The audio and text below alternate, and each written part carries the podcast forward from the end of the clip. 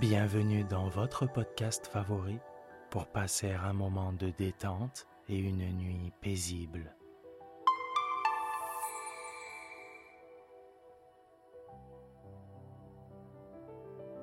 Installez-vous confortablement et profitez chaque soir de votre moment de relaxation avec le podcast Dormir sans souci.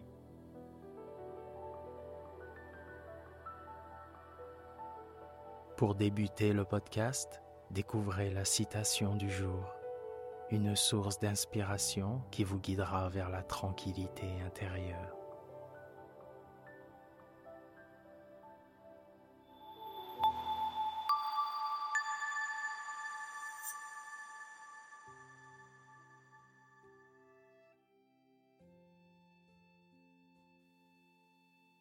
Notre citation du jour nous a été envoyée par notre abonnée Elisabeth de Maison Alfort.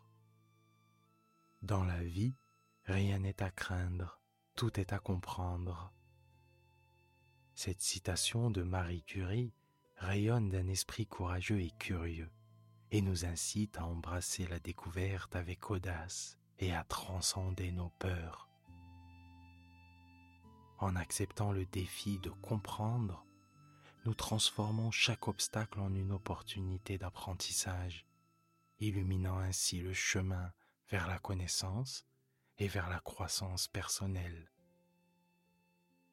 Avec cette pensée bienveillante comme phare, nous sommes inspirés à naviguer dans la vie avec confiance, prêts à embrasser chaque nouveau chapitre avec détermination et toujours avec curiosité. Merci Elisabeth.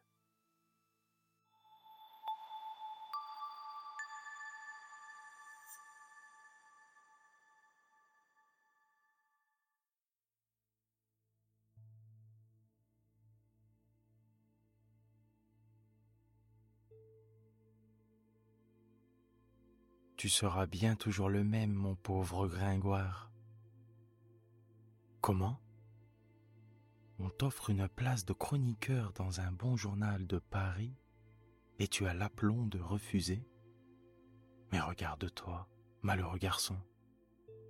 Regarde ce pourpoint troué, ces chaussures en déroute, cette face maigre qui crie la faim.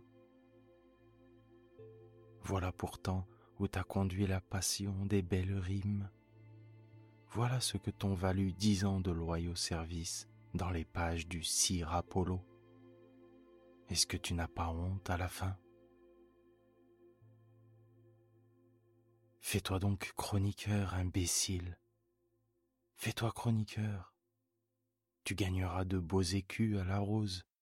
Tu auras ton couvert chez Bréban et tu pourras te montrer les jours de première avec une plume neuve à ta barrette. Non? Tu ne veux pas? Tu prétends rester libre à ta guise jusqu'au bout? Eh bien, écoute un peu l'histoire de la chèvre de Monsieur Seguin. Tu verras ce que l'on gagne à vouloir vivre libre.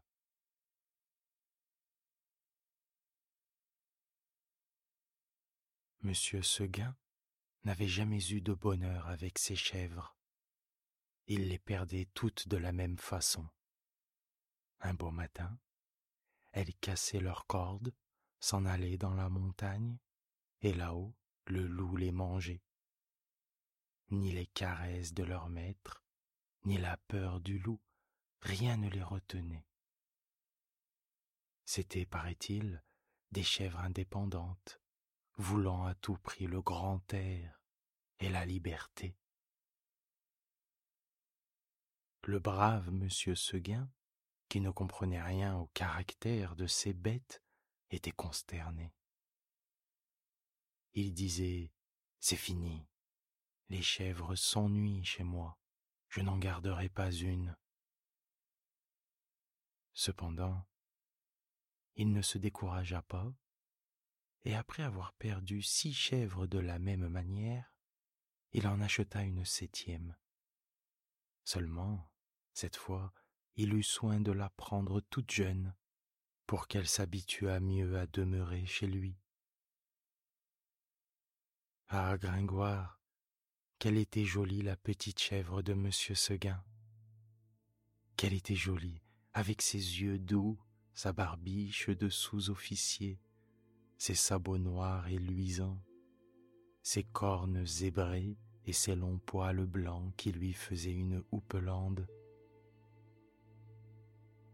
C'était presque aussi charmant que le cabri d'Esmeralda. Tu te rappelles, Gringoire? Et puis, docile, caressante, se laissant traire sans bouger, sans mettre son pied dans l'écueil, un amour de petite chèvre. Monsieur Seguin avait derrière sa maison un enclos entouré d'aubépines. C'est là qu'il mit la nouvelle pensionnaire. Il l'attacha à un pieu au plus bel endroit du pré, en ayant soin de lui laisser beaucoup de cordes, et de temps en temps il venait la voir, voir si elle était bien. La chèvre se trouvait très heureuse et broutait l'herbe de si bon cœur que M. Seguin était ravi. Enfin, pensait le pauvre homme, en voilà une qui ne s'ennuiera pas chez moi. M. Seguin se trompait, sa chèvre s'ennuya.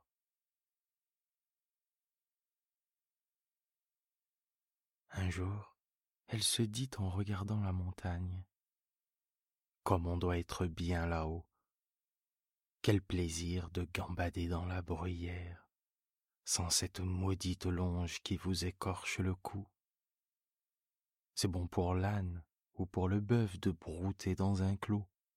Les chèvres, il leur faut du large.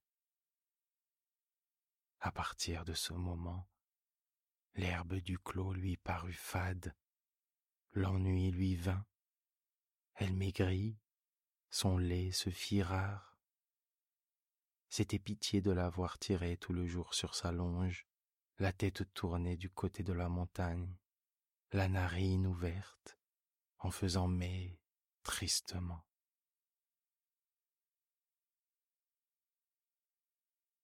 Monsieur Seguin s'apercevait bien que sa chèvre avait quelque chose, mais il ne savait pas ce que c'était. Un matin, comme il achevait de la traire, la chèvre se retourna et lui dit dans son patois Écoutez, monsieur Seguin, je me languis chez vous. Laissez-moi aller dans la montagne. Ah, mon Dieu, elle aussi, cria M. Seguin stupéfait. Et du coup, il laissa tomber son écuelle, puis s'asseyant dans l'herbe à côté de sa chèvre. Comment, Blanquette, tu veux me quitter? Oui, monsieur Seguin.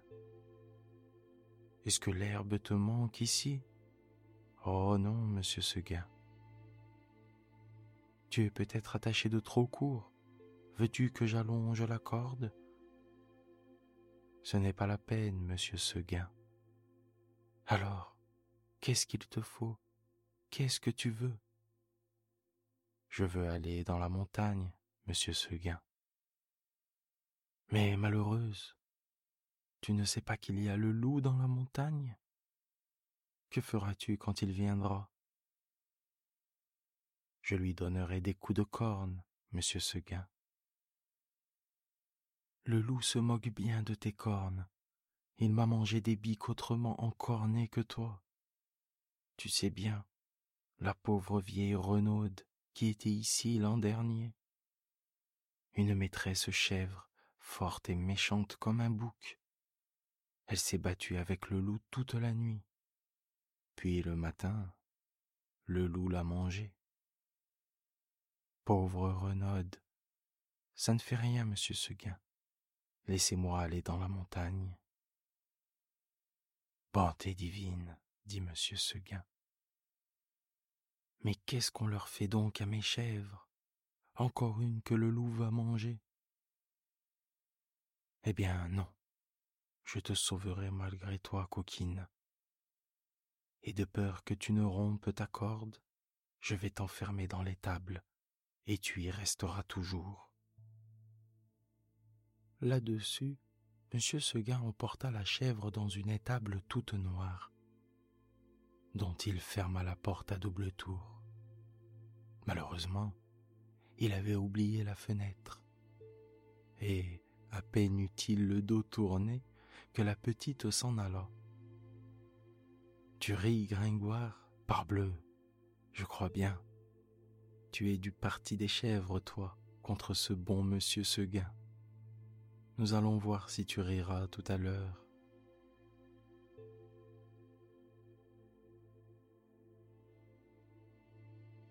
Quand la chèvre blanche arriva dans la montagne, ce fut un ravissement général.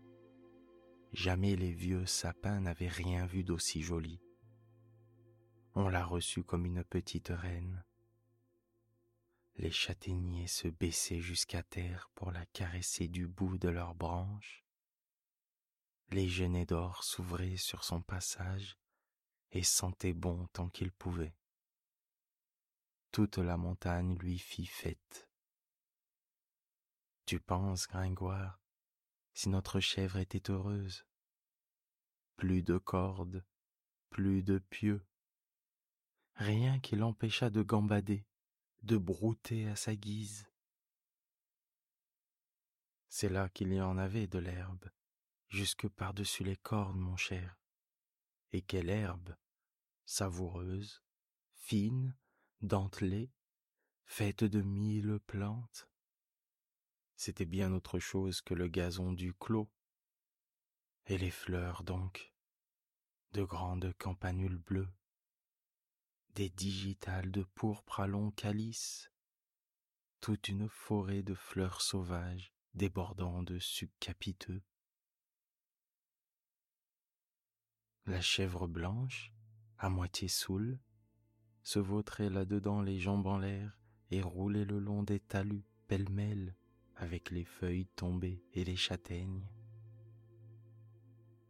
Puis tout à coup, quand elle se redressait d'un bond sur ses pattes, hop, la voilà partie, la tête en avant, à travers les maquis et les buissières, tantôt sur un pic, tantôt au fond d'un ravin, là-haut, en bas, partout. On aurait dit qu'il y avait dix chèvres de Monsieur Seguin dans la montagne. C'est qu'elle n'avait peur de rien, la blanquette. Elle franchissait d'un saut de grands torrents qui l'éclaboussaient au passage de poussière humide et d'écume. Alors, toute ruisselante, elle allait s'étendre sur quelques roches plates et se faisait sécher par le soleil. Une fois, s'avançant au bord d'un plateau, une fleur de cytise elle aperçut en bas, tout en bas dans la plaine, la maison de monsieur Seguin, avec le clos derrière. Cela la fit rire aux larmes, que c'est petit, dit-elle. Comment ai-je pu tenir là-dedans? Pauvrette, de se voir si haut perché, elle se croyait au moins aussi grande que le monde. En somme, ce fut une bonne journée pour la chèvre de monsieur Seguin. Vers le milieu du jour, en courant de droite et de gauche, elle tomba dans un groupe de chamois en train de croquer une lambrusque à belles dents. Notre petite coureuse en robe blanche fit sensation. On lui donna la meilleure place à la lambrusque, et tous ces messieurs furent très galants. Il paraît même, ceci doit rester entre nous, Gringoire, qu'un jeune chamois à pelage noir eut la bonne fortune de plaire à Blanquette. Les deux amoureux s'égarèrent parmi le bois une heure ou deux, et si tu veux savoir ce qu'ils dirent, va le demander aux sources bavardes qui courent invisibles dans la mousse. Tout à coup, le vent fraîchit, la montagne devint violette. C'était le soir. Déjà, dit la petite chèvre, et elle s'arrêta fort étonnée. En bas, les champs étaient noyés de brume, le clos de M. Seguin disparaissait dans le brouillard, et de la maisonnette on ne voyait plus que le toit avec un peu de fumée. Elle écouta les clochettes d'un troupeau qu'on ramenait et se sentit l'âme toute triste. Un gerfaut qui rentrait la frôla de ses ailes en passant. Elle tressaillit. Puis ce fut un hurlement dans la montagne. Ouh, ouh. Elle pensa au loup. De tout le jour la folle n'y avait pas pensé. Au même moment, une trompe sonna bien loin dans la vallée. C'était ce bon monsieur Seguin qui tentait un dernier effort. Ouh, ouh, faisait le loup. Reviens, reviens, criait la trompe. Blanquet eut envie de revenir, mais en se rappelant le pieu, la corde, la haie du clos, elle pensa que maintenant elle ne pouvait plus se faire à cette vie et qu'il valait mieux rester. La trompe ne sonnait plus. La chèvre entendit derrière elle un bruit de feuilles. Elle se retourna et vit dans l'ombre deux oreilles courtes, toutes droites, avec deux yeux qui reluisaient. C'était le loup.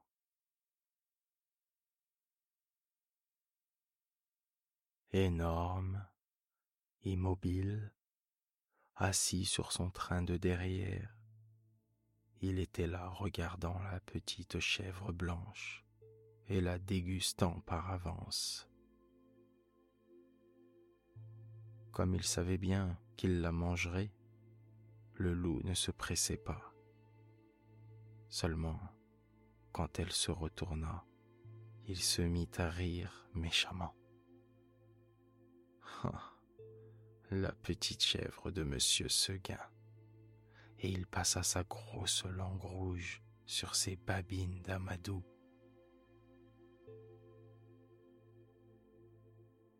Blanquette se sentit perdue. Un moment, en se rappelant l'histoire de la vieille Renaude qui s'était battue toute la nuit pour être mangée le matin, elle se dit qu'il vaudrait peut-être mieux se laisser manger tout de suite. Mais, s'étant ravisée, elle tomba en garde, la tête basse et la corne en avant, comme une brave chèvre de monsieur Seguin qu'elle était. Non pas qu'elle eût l'espoir de tuer le loup, les chèvres ne tuent pas le loup, mais seulement pour voir si elle pourrait tenir aussi longtemps que la renaude. Alors le monstre s'avança, et les petites cornes entrèrent en danse. Ah, la brave chevrette, comme elle y allait de bon cœur. Plus de dix fois je ne mens pas, Gringoire. Plus de dix fois elle força le loup à reculer pour reprendre haleine. Pendant ces trêves d'une minute, la gourmande cueillait en hâte encore un brin de sa chère herbe. Puis elle retournait au combat, la bouche pleine. Cela dura toute la nuit. De temps en temps, la chèvre de Monsieur Seguin regardait les étoiles danser dans le ciel clair, et elle se disait Ah, pourvu que je tienne jusqu'à l'aube. L'une après l'autre, les étoiles s'éteignirent. Blanquette redoubla de coups de corne, le loup de coups de dents. Une lueur pâle parut dans l'horizon. le chant du coq enroué monta d'une métairie. Enfin, dit la pauvre bête, qui n'attendait plus que le jour pour mourir, et elle s'allongea par terre dans sa belle fourrure blanche toute tachée de sang. Alors le loup se jeta sur la petite chèvre et la mangea.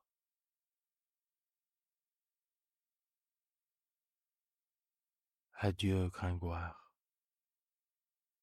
L'histoire que tu as entendue n'est pas un conte de mon invention. Si jamais tu viens en Provence, nos ménagers te parleront souvent de la chèvre de monsieur Seguin, qui se battit toute la nuit avec le loup, et puis, le matin, le loup la mangea. Tu m'entends bien, Gringoire? Le loup la mangea.